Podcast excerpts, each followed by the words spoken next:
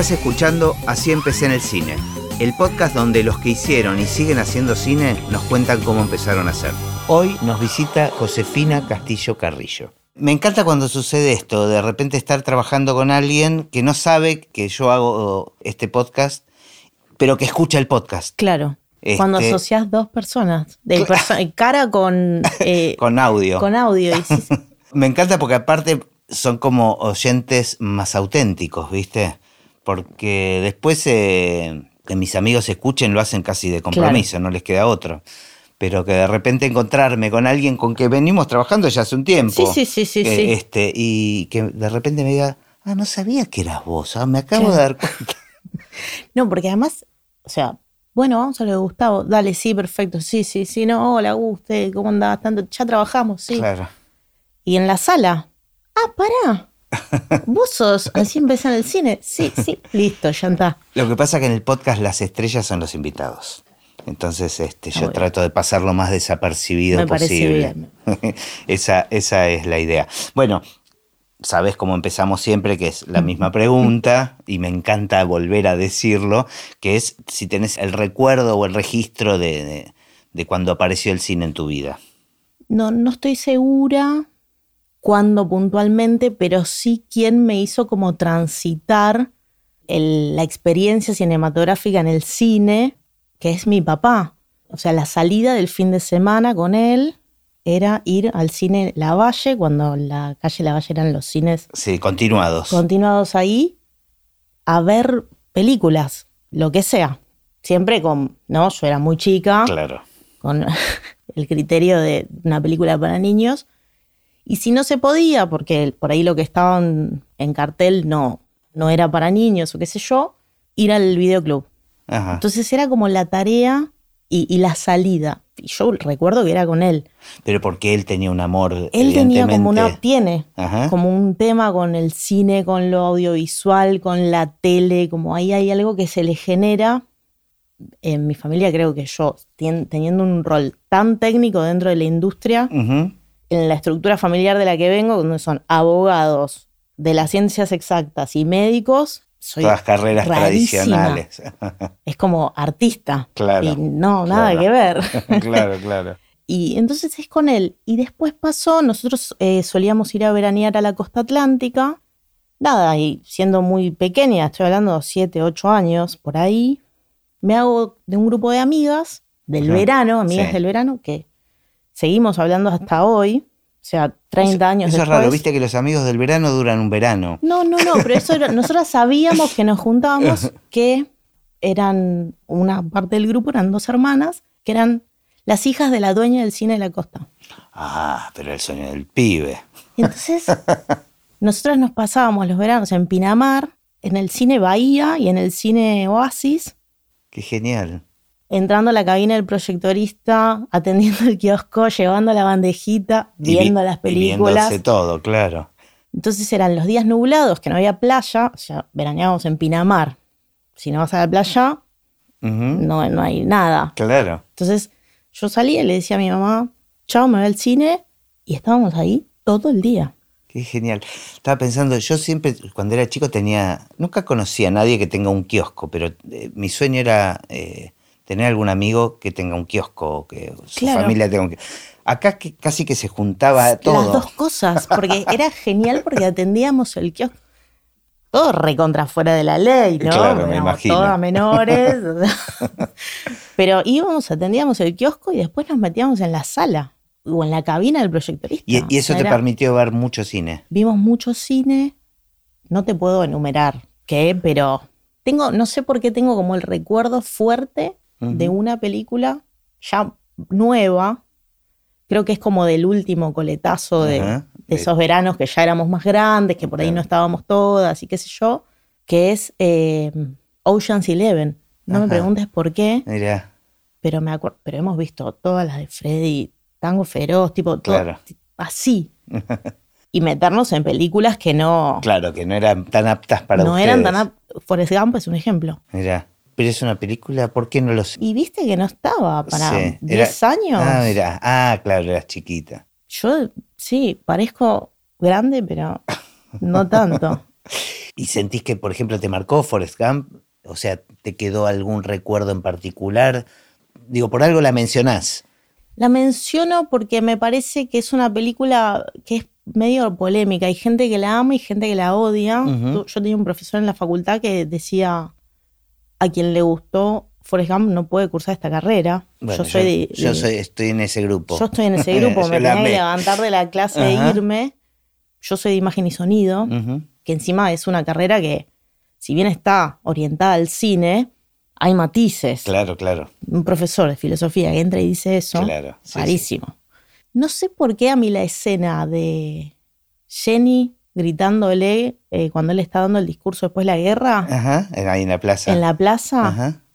la- te la estoy contando y se me pone la piel de gallina. No sé por qué. Pero a mí me encanta eso, ¿no? Ese poder del cine, de, de que quede lo sensorial de una escena. Totalmente. Y es ese, y es ese gran plano general. Y Jenny gritando y, y cómo está laburado el sonido ahí me parece una cosa fenomenal. Y esa escena me la acuerdo siempre. También me acuerdo mucho el baile de Fernán Mirás y Cecilia Dopaso en Ajá, Tango en Feroz. bolas. En bolas. Esa película la estábamos viendo, la vimos en cine y la vi, la vuelvo a alquilar de Queruso en mi casa. Y la Ajá. veo con mi amiga, hoy mi amiga también, Victoria, a escondidas una tarde después del colegio. Y entra mi mamá a la habitación y dice, ¿qué están haciendo? Yo les dije que no podían alquilar este tipo de películas. Mi ni idea que estábamos viendo, Claro. ¿no? Pero vio dos personas en pelotas en Claro, la tele claro. bailando. ¿Cómo le voy a explicar a los padres de Victoria que, que Que están estaban viendo mirando? porno. Claro, casi como una cosa así. Entonces creo que durante todo esa, ese mundo así entre la, la infancia y la adolescencia, en la experiencia de ir al cine y, y consumir audiovisual, teatro, conciertos, Ajá. etc. Era importante, fue importante. Sí, y es el día de hoy que a mí es un... O sea, no escatimo en ir a un recital, Claro. e ir a experiencias de, de ¿viste? Blue Man Group, de la guarda, etcétera, etcétera, que creo que todo eso es como, es parte del mundo audiovisual y, de Sí, sí, educa- sí. y la Y de educación la educación, eso te iba a decir. que, ¿no? que- que tenemos como, como miembros de la industria cinematográfica. No solo orientado al cine, ¿no? No, pero aparte yo creo que es, es un tipo de educación, el cine, eh, Por supuesto. el arte, que algunas personas somos más permeables a ese tipo de educación, pero viste como que cuando uno lo encuentra decís, ah, es acá, Es acá. es por acá. Y en la infancia, ¿alguna película que tengas así también como en la retina, alguna escena o... Bueno, otra vez, un, do- un sábado a la tarde con mi papá, eh, El extraño mundo de Jack. Bueno. Y sí, obvio. ¿Cómo, cómo podría no afectarte, ¿no? Una, cosa, una película muy rara, muy novedosa para el momento. Mi papá hoy todavía canta la canción que cantaba Jack Skeleton cuando ve que todo el mundo tenía colores y Navidad y decía what this, what this. O sea, hoy por hoy la canta. También una película que me, que me flasheó. Yo creo que con ese tránsito, así como te decía antes, viste, mi, mi vieja para el mundo de los viajes, y por ahí mi viejo para el mundo este. Inconscientemente mm, me fui ahí y dije, ah, bueno, imagen y sonido, no había chance de ir a la FUC. Pero eh, cuando estabas en la secundaria ya estabas convencida. No, no, yo en tercer año estaba convencida que quería estudiar ingeniería informática, cualquier cosa. ¿Y cómo aparece la posibilidad? Aparece porque hago el test vocacional en el Borda Ajá. para ver qué, porque la verdad que en cuarto o quinto año no tenía Claro. ni idea y me parece, hoy lo pienso a los 37 años y digo, che, qué decisión que nos hacen tomar a esa edad. Sí, sí, yo, yo lo, lo he vivido con mis hijos, este, y eso es muy difícil, vos los ves, decís, decidir ahora. Yo, yo igual creo que ahora ya nada es para siempre, ¿no? Ahora Este, ya no. Pero qué sé yo, hace, hace 20 años, con una estructura familiar tan tradicional, también era como, Claro, bueno, da- ¿y Sí. de esto vas a vivir? claro, claro, esa era la pregunta, ¿no? No sé. ¿A esto te vas a dedicar toda ¿Y la qué vida? es? Yo creo que hoy por hoy no saben. Pero ¿y cómo te apareció entonces en el test? No, en el test, la verdad que no me acuerdo del resultado, pero sí leyendo ahí la guía del estudiante, imagen y sonido, viste que te explica qué, qué materias son, Ujú. ¿Cuántos años? Si es con CBC, no, sí, o sea, es la Universidad de Buenos Aires, todo con CBC. Y dije, bueno. Aparte, vos, vos estudiaste en el Buenos Aires, me Sí. dijiste, que, o sea, con una tendencia humanista, claramente. Totalmente, pero tampoco era brillante, no era una alumna 10, ni a palos, es hasta el día de hoy que me lo recrimina mi mamá. No, o sea, como la secundaria, terrible. Claro. Pero cuando empecé la facultad, si bien me tomé mi tiempo para hacer la carrera, Sí, yo estaba a gusto. claro, encontraste lo que te Me interesaba. gustaba estudiar, me gustaba ir a los rodajes, a los cortos con los amigos. O sea, siempre muy orientada hacia lo técnico. Eso fue como muy loco porque... Lo descubriste ahí, Sí, sobre la marcha. sí. O sea, en los cortos de, en los cortos de la Facu, por lo general, estaba o en el área de montaje o en el área de foto. El área de foto a mí me parece una cosa espectacular, inaccesible para mí. ¿Por qué? No lo sé. Siento como que, y de hecho me pasa en las producciones en las que trabajo, que a veces me doy cuenta y digo, che, le estoy dando mucha bola a la imagen, el sonido. Claro. Sí, para, tengo que ir al estudio de sonido también. Porque me parece como un- una sublimación de lo que se quiere decir que no. espectacular. O sea, alucino, ¿eh? Y no te, no te atraía ir para ese lado. No. No, no hubo nunca nada que me diga, che, dirección de fotografía, no. Hice algunos intentos como siendo parte del equipo de cámara. Claro. Pero Claro. no. De- digamos, dentro de la carrera, en general, los roles como que rotan, ¿no? Sí, es- vas es un- rotando y en, y en imagen y sonido más. Claro, pero es la posibilidad de cada uno que, digamos, que pueda encontrar su Podés lugar. ir ¿no? probando, Claro. exacto, vas probando y vas diciendo. Sí, lo que, por ejemplo, hice intentos en la carrera y en la vida profesional, en, en producción, no, No te gustaba. no, no. E hice intentos en el área de dirección y ahí dije, no, esto- este nivel de presión no puedo. Bien, mira. No, está, está No buenísimo puedo. tenerla tan clara también. Era como una cosa de- del cuerpo, ¿no? Claro. Pero no, no, toda esta gente preguntándote, diciendo, ¿y qué querés contar? No tengo idea, no, no sé. No, no puedo. Entonces, como que medio por accidente también llegué al mundo de la postproducción, así como. Ajá. ¿Y cuál, cuál fue el accidente? Eh, no me acuerdo el año, pero Pero ya te sentías cómoda, digamos, con, con- con las áreas técnicas, en- entendiéndolas. Sí, o sea, lo entendía, me, me iba bien, también me iba bien en las teóricas. Sí, como me sentía cómoda en ese mundo. No sé si es algo, viste, que, que por ahí lo técnico es tan a rajatabla así que me daba como una seguridad frente al mundo más eh, sensorial de la escritura. Entonces me agarraba de ahí como para Claro. algo seguro, o no sé, o tal vez es algo que vendrá después, el mundo de la escritura. No tengo idea. Lo que sí sé es que estoy Está bueno, como... está bueno tener puertas abiertas. Está ¿no? abierto, sí, sí, sí. De momento estoy recontra orientada a lo técnico, me gusta, me gusta estudiar esa parte. De hecho, ahora estoy con todo el mundo de Dolby Vision y qué sé yo. Mira, Pero volvamos a esto. ¿Cómo fue que apareció entonces la, la postproducción? Que dijiste que fue un poco la- de casualidad. Sí, fue de casualidad. Yo trabajaba en una productora que se llama Habitación 1520, que los, los productores eran Maxi Dubois, Ben Ávila y Lore Muñoz. Ellos tenían un postproductor que es Alejo, que por una situación familiar, Pero vos estabas trabajando en yo, qué rol? yo ahí, Estabas pinche, ayudando. ayudando. Meritoria, raza total.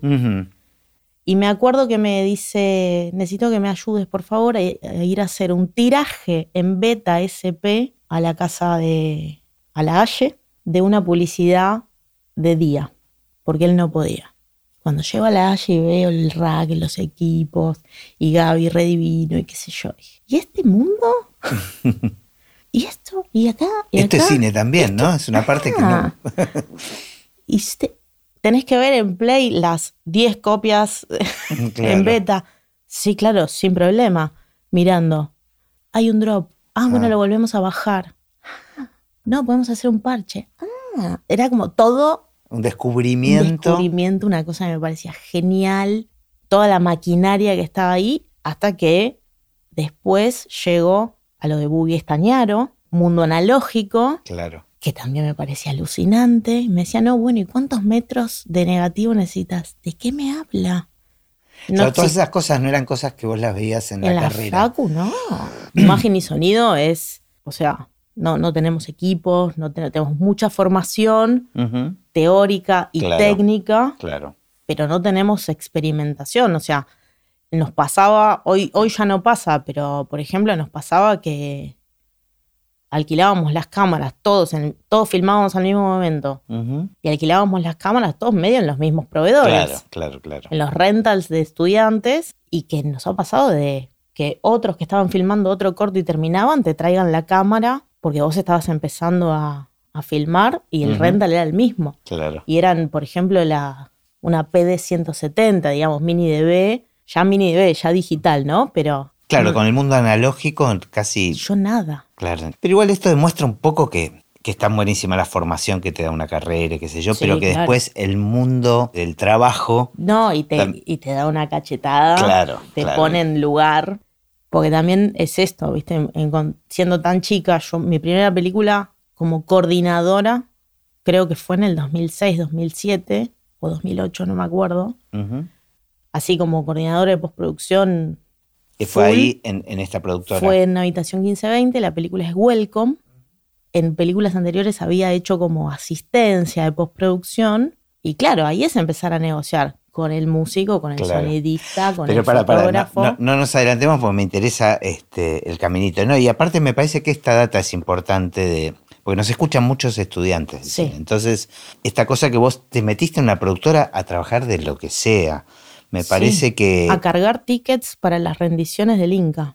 Cargaba los boletos del colectivo, de los de producción y todo, el número de ticket, valía 50 centavos el, Y, el colectivo. y- y ahí es donde fuiste encontrando tu lugar, digamos. Sí, fui Este, como haciendo pruebas, ¿no? Haciendo pruebas. Y era runner de producción, asistente de producción, asistente de dirección, no Y ahí- asistente de dirección, ¿no? En el área de dirección, Claro. ayudando con el casting. Y ahí confirmabas las cosas que no te interesaban, no. por ejemplo. Una vez fui como ayudante de dirección en una publicidad donde estaba Messi, que era la- una publicidad para las memorias SanDisk, que venía la demo grabada, era eso lo que estábamos grabando. Claro.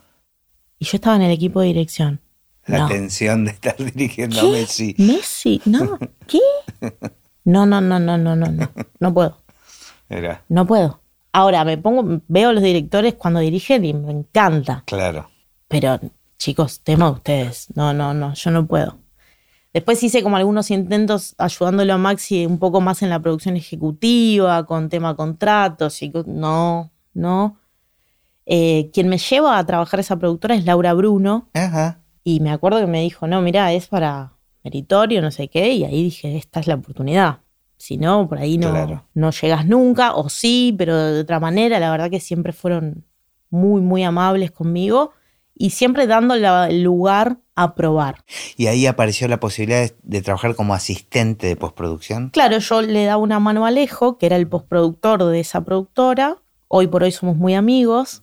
Eh, nada, y hacía como por ahí iba a chequear los deliveries, iba a las pruebas de.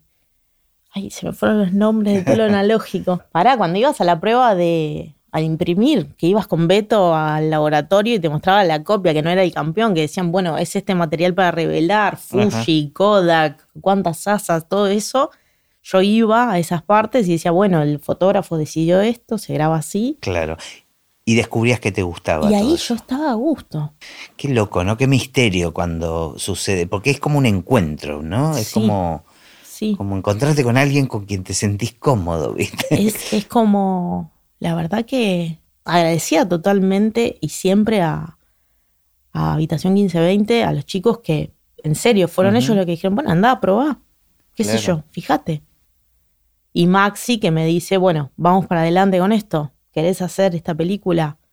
Bueno, ¿quién es el fotógrafo? Iván. Eh, bueno, era trabajar, viste, como medio Claro. con grandes ligas, ya hago dirigiendo. ¿Qué hacemos? Se puede, ¿no? 16. Chicos, nunca vi una lata de 16. Bueno, voy a verla, me pongo a investigar. No era la accesibilidad de Google, ni ahí. Bueno, nada, así fui como avanzando Después hice un montón de películas eh, ahí dentro. Pero ¿cuándo apareció la primera con el cargo ya de Y es esta, es, Ah, es ah. Welcome, que creo que es del 2008, no sé, película de, de Yago, Yago Blanco, ficción, porque ahí tenemos como otros mundos, ¿no? Claro. Ficción y documental. Claro. Era como la ficción, la ficción de la productora, entonces estábamos todos detrás de la ficción de la productora, que tenía todo, ¿no? Un mega equipo de cámara, los discos que eran USB 2, que tardaban 80 años en copiar un clip, todo armar. eh, Recién aparecía la figura del DIT. Bueno, ¿qué hace? Habla conmigo, ¿no? Claro. Sí, como. Y íbamos como aprendiendo todos. ¿Y, y hubo algún aprendizaje en particular con esa primera responsabilidad que dijiste, ah, mira, no sabía esto del postproductor? Sí, yo creo que ahí entendí que no solo tenemos un rol operativo, técnico y coordinamos procesos, sino que somos como una contención para el director. Sobre todo para el director. Desde diferentes lugares, ¿no? Porque hay directores que llaman y consultan todo y hay directores que, che, voy a color, sí, no, bueno, perfecto. Pero que igual saben que el coordinador está por ahí, entonces hay como una tranquilidad. Claro. Porque es una etapa muy particular para el director, ¿no? Es como... como Es, es terrible. Yo creo que la pasan pésimo. Tienen un par de semanas que la pasan mal, porque están agotados porque terminaron de, de filmar. Me imagino que con cierto miedo de qué, no qué se puede faltar, falta, hay Mm. que salir a grabar. Me, me pasa que algunos directores en el medio de la postproducción te dicen, falta un plano, lo voy a ir a grabar mañana. ¿Cómo? Voy a grabar este plano y mañana cuando voy al laboratorio lo insertamos. Pero estamos en la anteúltima jornada de color. No importa, no va a pasar nada. Che, pero es otra resolución, otra cámara, otra forma de registro. Y caen al día siguiente a la sala de color con el pendrive y dicen, acá está el plano. Ah, lo, van y lo filman por su sí, cuenta. claro. Mm. Contame un poco cómo son las etapas del, del postproductor, digamos. O sea, me imagino que lo primero que sucede es el montaje o su trabajo está relacionado con el guardado del material. O sea, ¿intervenís en el momento del rodaje o no tenés nada que ver? Bueno, hoy por hoy va cambiando. Hace 10 años la figura del postproductor no era tan capaz importante como sí lo es ahora. No, no, no todas las películas tenían postproductor. Claro, eso es resultado de que de, de la frase lo arreglamos en postproducción, ¿no? Qué eso frase nefasta, por eso se fue acumulando y eso Sí. hizo que tengan más que ahora importancia. tengamos más importancia. Está bueno, sí, pero nada se arregla en postproducción. De hecho, aparecen un montón de otros problemas. No, pero- algo sí, algunas Sí, cosas sí, sí. arreglamos en postproducción, Sí, pero no todo es arreglar en postproducción. No, claro, o sea, a mí lo que no me gusta es la decisión de, bueno, no importa porque total Claro. lo arreglamos en post. Me pasa hoy por hoy dando clase que dicen cosas y Claro. me pasó que el, el titular de la cátedra me dijo, bueno, ahí tienen a una postproductora hablando Claro, de, che, nada se arregla en post. Claro, no hay que pensar así, ¿no? Claro, no piensen así, no piensen así. Son los nuevos, el nuevo cine argentino. Claro. No, no vengan con Vamos este a cambiar chip. esto. Claro, por favor. Bueno, decías Bueno. que fue cambiando con el tiempo. Fue cambiando con el tiempo la figura. Creo que antes simplemente éramos algún, o sea, coordinábamos procesos. Después empezamos a contener un poco más al director, también al productor, ¿no? Cuando el productor recibe el llamado del director y dice necesito más días de color. Claro. Pero para, o sea, me decías que antes tenían que ver con Sí. el rodaje. No, antes empezábamos generalmente cuando estaba el corte final. Ah, recién, después el del montaje. Sí, sí, toda la etapa de montaje, o sea, por ahí empezabas las últimas semanas de montaje a validar proveedores, qué presupuesto tenías, a terminar de acordar un esquema de trabajo, a armar lo que es, es la, la agenda de postproducción. Pero en el transcurso de esas semanas se terminaba el montaje, digamos, ya estábamos como, ya habíamos Mm. pasado de la locura de me faltan planos, Ok. ya Claro. está. Eso fue cambiando, sobre todo ahora con las OTT. El postproductor empieza a estar más involucrado en el seguimiento del workflow de postproducción, porque la captura es distinta y los deliveries son distintos y, tienen como una. Hoy por hoy es, es como tan técnico lo que se habla que yo, los productores o los directores Claro, no, no. están para tomar esas decisiones, ni, ni para entender eso. O sea, es más responsabilidad del postproductor Sí. estar actualizado. Sí, estar en tema, entender, saber cuáles son las necesidades. ¿Y esto de- qué hace? ¿Adelantar el trabajo del postproductor entonces? ¿A otra etapa? Sí, o sea, ahora hay varias figuras, ¿viste? Está el productor de postproducción, el supervisor de postproducción y el coordinador. Son como figuras que van apareciendo y que se van armando. En realidad lo que tratamos de hacer, si juntamos esos tres roles, es que la captura en el set esté en condiciones para ser procesada después y para que los deliveries se puedan hacer según lo que necesitan. O sea, hoy por hoy hay pocas producciones donde no sabes en qué va a terminar. Ya el- el- todo el mundo de los DCPs y todo eso es, es distinto, ¿viste? No, no, son, no es novedad, ya se sabe, tienen que ser de estas características, si no, no se ve. No, no hay, no hay margen para improvisar. Entonces, un poco lo que hace eh, para mí el postproductor es custodiar que, que ese workflow funcione para todas las áreas y que la verdad que ta- todo el mundo trate de trabajar un poco más a gusto. Claro. Que no sea tan hostil la, la postproducción porque es largo, es cansador y la cabeza que dirige, que es el director, está agotado. Porque viene de un rodaje. Porque viene de un rodaje, de, un escribir, de montaje, están agotados. Entonces, para mí es importante hoy que el postproductor esté desde el inicio. Igual que el colorista, Desde el inicio, vos decís antes del desde rodaje. la pre. Mira.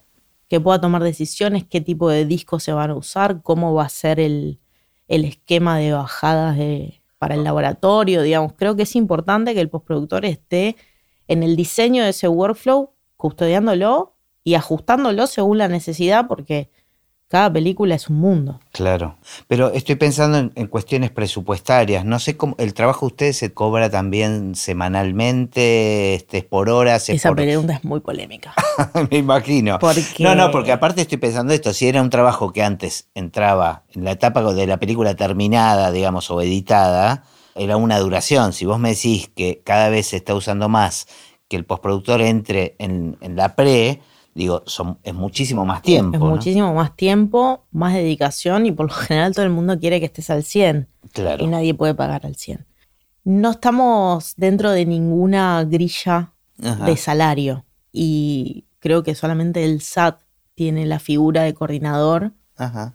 y súper baja para la responsabilidad que en realidad tenemos. o Entonces, sea, es un acuerdo de partes. es un acuerdo de partes, eh, un poco por ahí, si querés, son las mismas, no son las mismas tareas, pero si haces como un cuadro y decís todo lo que hace el jefe de produ- producción durante el set, durante el rodaje, y todo lo que hace el jefe de postproducción durante la postproducción, son tareas muy similares. Ok. Entonces, algo que por ahí te sirve como de rango o de, de modelo o de parámetro Ajá. es capaz el salario de un jefe de producción. Como para tener un, un parámetro. Y después es medio acuerdo. Que está mal que sea Claro, así. Está claro, re claro. mal. Pero es como decís vos, ¿no? Es una actividad, si bien ya tiene muchos años, este, muy dinámica y van cambiando los roles. Van cambiando los roles, se van sumando tareas, se van yendo algunas otras tareas. Claro, la tecnología también afecta de alguna manera. Sí, Pero me parece que es re interesante esto que decís de la parte humana, ¿no? Donde. eso es clave. Porque es como lo muy técnico por un lado y lo muy humano por otro. Es como esos dos extremos. Porque, sobre todo por la etapa en que agarrás a los directores. Creo que lo que sucede ahí es, es esto. El, el director sufre como una angustia Ujú. de un par de días. el, el vacío después de, Hay como del una- rodaje, ¿no? Hay un vacío. Hay una cosa que les pasa que no lo dicen fuerte, no lo dicen fuerte, pero yo creo que es el momento ese entre que se termina de editar y la película entra al laboratorio. Ahí pueden ser dos meses Claro. o pueden ser días. Ese tiempo, Es una crisis. ah, ¿Y ahí cuál es la función del postproductor? escucharlo, Sol- solamente atenderle eso, el teléfono Ajá, ajá. y cómo va, bien. Che, ¿y ¿te parece que este efecto va a quedar bien? Sí. Y vimos por ahí una cosa en baja, Claro. maqueta, malísima. Claro. Sí, está bueno. No, pues yo estoy pensando que los títulos. Ok. Y de pronto le preguntaba, che, ¿y ¿fuiste a la, a la música? Sí, sí, fui, fui, porque tienen pocas tareas en ese Claro, momento. tienen mucho tiempo. Tienen mucho tiempo y para... tienen que entregar ese tiempo, ¿no? Entre dejar que los otros trabajen para, para la peli. Y les pasan cosas, ¿eh? en, ese, en esa etapa les pasan cosas.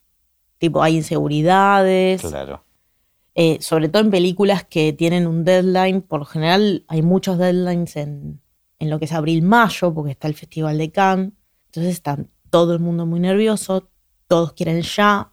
Nadie, nadie contempla los tiempos de máquina, de export, de render, de que se puede colgar y puede Claro. tener un error. No, no, no, no. Los cálculos son, son en general sobre lo humano. Bueno, este tipo ya estuvo está, yo trabajando. ya te entregué, claro. ya te entregué el Claro. Bueno, pero pará, porque por ahí no abre, y hay que Claro. volverlo a mandar.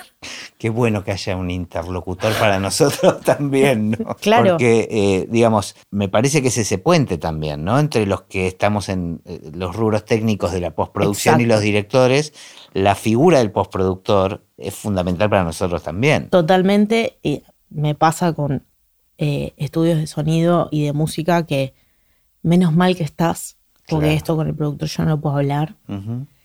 Yo trabajé mucho en Cinecolor como clienta y después como postproductora dentro de Cinecolor y siempre decíamos, menos mal que hay un, Un intermediario. Alguien que entiende lo que estamos pidiendo, lo que te está pidiendo el laboratorio y lo que necesita el director, porque después a veces a mí me pasa que me doy cuenta que le estoy explicando cosas al director, Que no entiende o que no le interesan. pero que igual me está escuchando, sí, pero está pensando en otra cosa. sí. Y entonces yo digo, ¿para qué estoy perdiendo mi tiempo explicándole lo que hace un AF si no le importa? Él solamente quiere ver su película en alta. Claro. Él o ella, o ella, no sé. Pero sí, y entonces creo que ahí en, ese, en esa etapa se genera un vínculo para mí que está bueno, que a veces puede ser muy crítico, Ujú. porque es medio como posesivo, y otras veces se basa como en la confianza. Me- por ahí se- un ejemplo es Diego Lerman. Bueno, ya está, Confía y. confía y, va y espera, espera el llamado y dice, che, cuando hay que ir a, a color. Claro, depende, supongo que, bueno, cada película es un mundo, Sí. pero cada director también es un mundo, ¿no? O sea, hablar, ni hablar. Son espectaculares los directores. sí, sí, son claro, sí, sí, sí.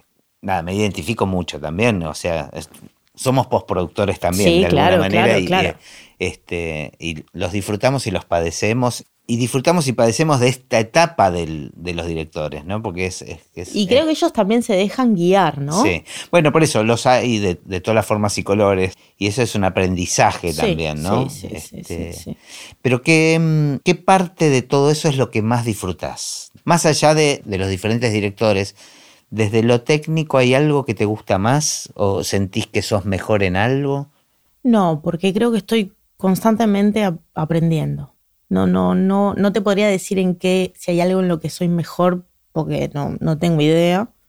Pero sí soy alguien que está todo el tiempo aprendiendo y prestando atención a lo que sucede en las diferentes áreas, pero porque me interesa. Entonces creo que mi disfrute va por ahí. O sea, si yo estoy en una mezcla y me quedo con algo, o por ahí después me pongo a investigar, o empiezo a preguntar. Claro, tal vez estaba mal hecha la pregunta, porque mi sensación es que seguramente en la postproducción depende de cada, cada proyecto, pero hay algo que, que marca una diferencia, ¿no? A veces puede ser VFX o, o la No música o descubrir un, no sé, que el color realmente eh, cambió la película. O sea, lo, ¿te ha de- lo que pasado? sucede en la sala de color y la, y la etapa de mezcla final, bueno, si querés ahí sí, esas dos partes, no tanto la previa, no tanto el online, no tanto la generación y la visualización de, de efectos visuales, sino como ya los últimos días, creo que ahí es donde sucede la magia. Aparece la película. Aparece la película y decís, ah, ok, listo. Sí, por ahí ese es el momento ¿eh? Que más me gusta. Y sucede eh, a veces en color y a veces en la Me mezcla. está- últimamente me está pasando en la mezcla. Antes así como medio fan del momento de color y ahora digo, ah, mira, ¿Y qué te pasa en la mezcla de repente? ¿Aparece algo cuando que no empiezan estaba a antes? aparecer esos sonidos que no estaban y cuando se empieza a escuchar el 5.1 y decís, wow, pusieron un tren que está a la izquierda Y que nunca que existió. no estaba porque esta, esta casa de esta película queda en Belgrano R, al lado de la estación, y decís, chicos, son genios.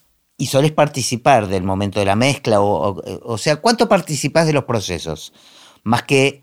digamos, Artísticamente, muy poco. pero te quedás en las presentaciones. Sí, este, por lo general si el director pide, que a veces piden, che, venís. Yo prefiero no estar ahí para no distraer porque si no empiezan. Bueno, pará, mandame el coso para subtitulado. Esto, me mandas un baja y no se concentran en la etapa. Entonces Claro. yo prefiero que vayan solos. Entonces por ahí lo que hago a veces es aparezco las dos últimas horas. O sea, la función es más controlar que las cosas se hagan Sí, que en tiempo y forma. sucedan, que monitorear el laboratorio.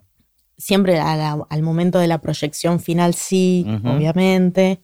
Creo que también es un momento íntimo del director y tal vez del productor. Pero me gusta ir a la mezcla, Claro. a- ahí cuando están todos como ya celebrando, contentos, eh, porque creo que también a la mezcla y al color, ¿no? Que es un es como el momento de cierre de un proceso que todos hemos sido parte. Entonces es, es después, gratificante. Por supuesto, el estreno también, ¿no? Por supuesto, el estreno y todas las corridas del estreno y todo lo que pasa. Yo creo que hay, en serio, en serio, pienso que hay como una fuerza que sucede en los estrenos. Nos pasó en Gilda que el día del estreno no se veía la película.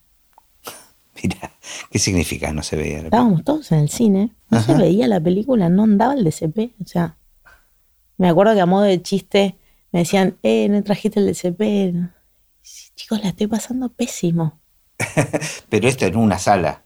Eran los 10 cines. O sea, empezaba en una y empezaba cada, creo que era una cosa así cada 20 minutos. Ajá. En las 10 salas, en el Hoyts, en el DOT. ¿Y qué pasaba? ¿Qué? No estaba cargado el DCP, no se cargaba, no sé. Desesperación. Yo creo que ahí, ahí como me ha pasado miles de cosas, planos que desaparecen, Mira, así como medio como ya entrando en el mundo paranormal. planos que desaparecen, voces que no están, placas, placas que no se ven. qué bárbaro. Es espectacular. Pero sí, no, volviendo a la pregunta, el, el cierre en los últimos días me parece que es, es lo mágico. Tanto de la mezcla, de color, de la música. Es como el fogón, la última, el fogón de la sí, última noche el en última campamento. noche del campamento, exacto. es, es, es lindo. Todo el mundo está contento. Ujú. Ya, la, ya las crisis pasaron. Vienen otras. Sí, sí, que es más relacionadas con, con cómo le va a ir a la peli, con el Sí. estreno. Exacto. Sí hay algo que creo que es clave para nosotros los postproductores, que es, o sea, nosotros estamos alineados con el productor. Claro. O sea, donde manda capitán, nos manda marinero y podemos hacer de paño de contención para el director.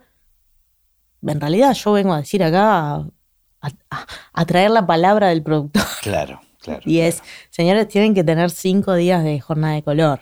Bueno, pero yo voy a negociar dos más. Muy bien. Entonces, tema tuyo. Pero el día 5 termina en el Vos color. tenés que responder a, lo- a tu compromiso sí. con el producto. Mi compromiso es con el productor. Claro, es interesante eso. ¿Hay alguna peli de las que trabajaste que, que destaque por algún motivo en, en- en todos tus trabajos? Sí, para mí, en lo estrictamente personal, la película bisagra que yo hago es Infancia Clandestina, que la produce Habitación 1520 y esa película fue bisagra. Fue una de las películas más grandes, donde entendí como otras dinámicas de producción, donde no somos cinco amigos haciendo una película, hay intereses puestos acá, es en serio, y ahí como que entendí es, y pude como de alguna manera responder esa pregunta de el momento de elección de y de esto vas a vivir y decir, bueno, puede ser. De momento viene sucediendo.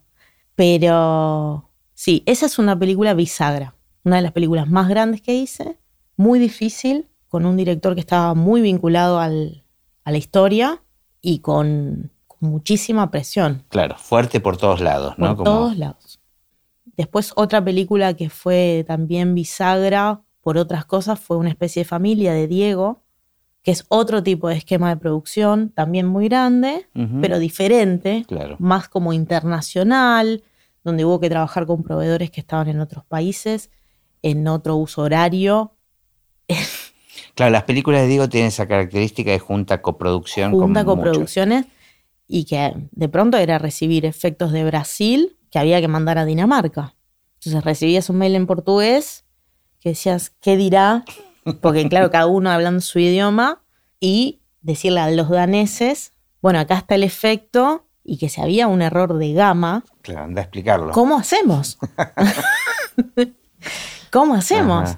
Y eso a nivel películas.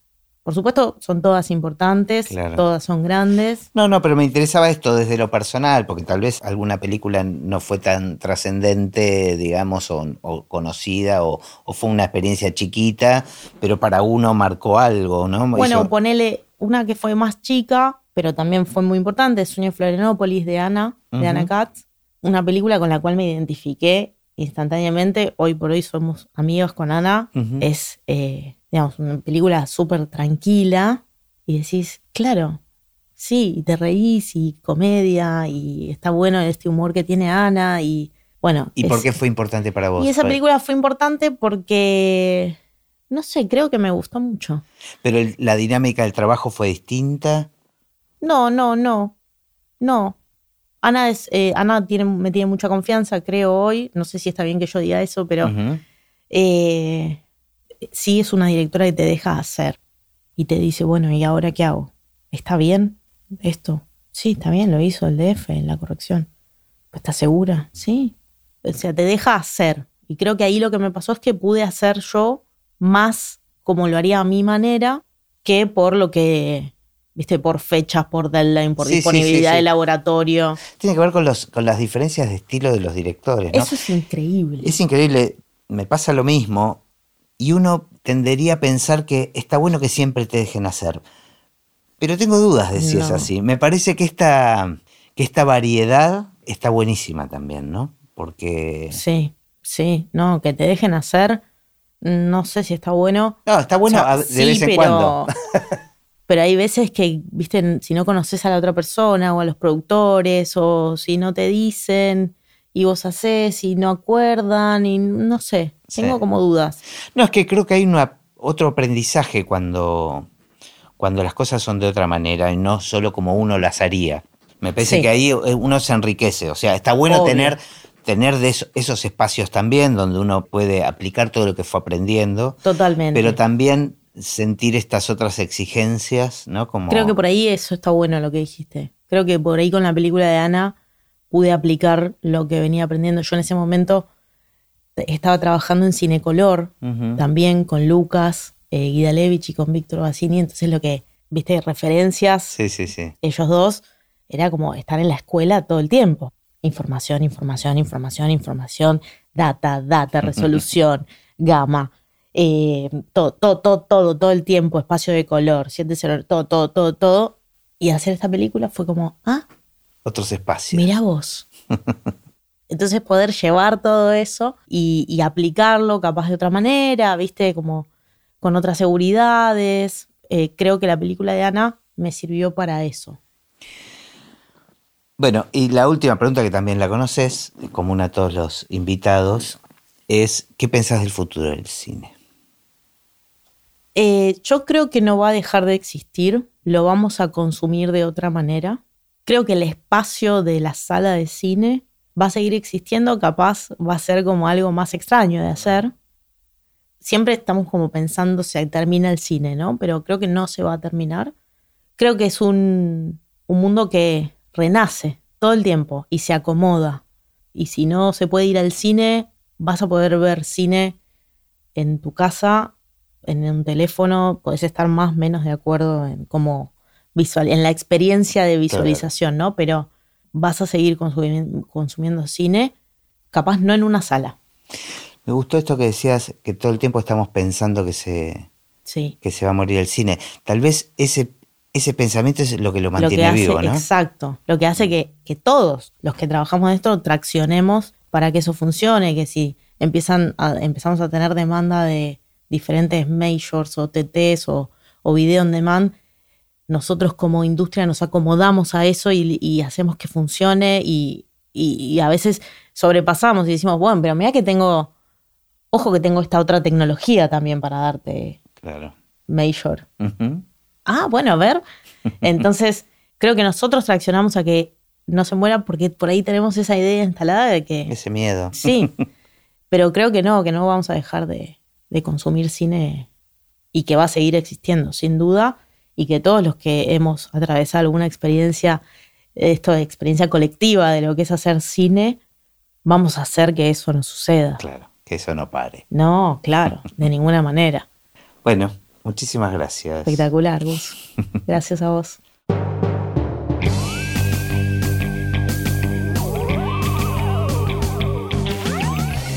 Y así terminó esta conversación de Así empecé en el cine. Mi nombre es Gustavo Pomeranek y espero que la hayan disfrutado al menos un poco de todo lo que disfruté yo. Recuerden que se pueden suscribir para escuchar todos los episodios que vamos subiendo en asíempecenelcine.com. También nos pueden buscar en Apple Podcast, en Spotify o en cualquier otra aplicación de podcast. Los espero en el próximo. Chao.